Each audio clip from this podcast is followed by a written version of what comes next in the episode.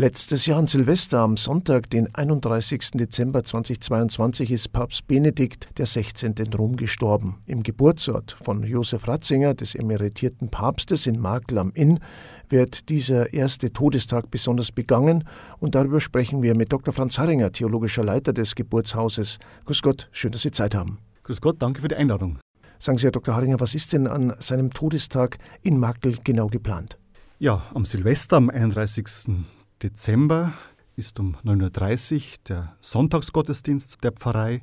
Den wird in diesem Jahr Bischof Stefan Oster von Passau halten. Er kommt an diesem ersten Todestag in die Geburtspfarrei von Papst Benedikt. Danach wird er auch die Kindersegnung der Pfarrei vornehmen. Der Sonntag ist ja auch das Fest der heiligen Familie. Und nach dem Gottesdienst, so etwa gegen 11 Uhr, werden wir das Geburtshaus dann öffnen, von 11 bis 13 Uhr, sodass es noch einmal offen steht für die Besucher, die am Sterbetag von Josef Ratzinger sein Geburtshaus besichtigen möchten. Was sind denn jetzt Ihre persönlichen Erinnerungen an die Ereignisse vor einem Jahr? Zunächst fällt mir der Tag ein, an dem es geheißen hat, dass sich der Gesundheitszustand von Benedikt verschlechtert hat und sofort sind Menschen nach Makel gekommen, auch Journalisten, Presse aus dem In- und Ausland. Das hat die Menschen schon bewegt.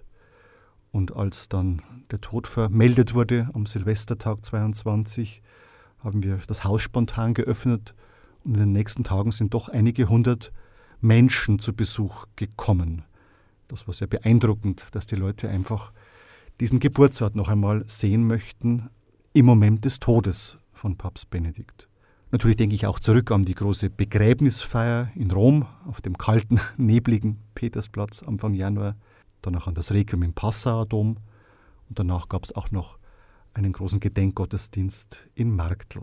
Einerseits erinnere ich mich an die Trauer der Menschen, aber sie waren doch auch dankbar und haben mir auch viele persönliche Erinnerungen gesagt. Sie waren froh, dass das Haus offen stand und dass eben auch an seinem Geburtsort die Möglichkeit zum Gespräch, zum Austausch bestanden hat.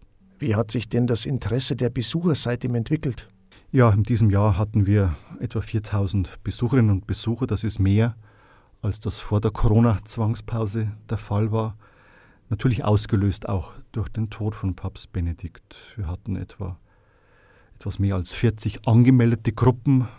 Neben den Deutschen waren das italienische und polnische Gäste hauptsächlich. Wir werden sehen, wie es weitergeht, wie das Interesse an diesem Haus, auch am Leben von Papst Benedikt weiter besteht.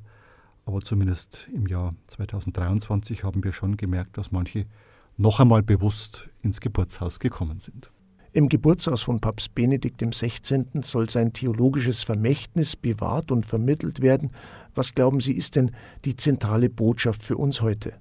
Ja, ich würde sagen, Papst Benedikt XVI., Josef Ratzinger, hatte die Fähigkeit, den Glauben und die Größe des Glaubens in ganz einfachen Worten verständlich auf den Punkt zu bringen ich würde es mal so formulieren, ihm war wichtig, der große Gott wird klein, damit der Mensch groß werden kann.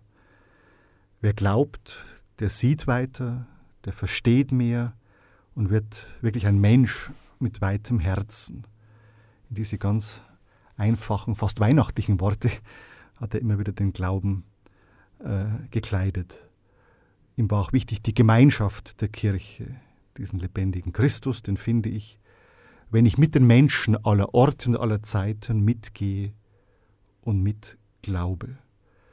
Also was ist seine zentrale Botschaft? Ich komme immer wieder zurück auf das, was auch das Motto seines Bayern-Besuchs gewesen ist. Wer glaubt, ist nie allein.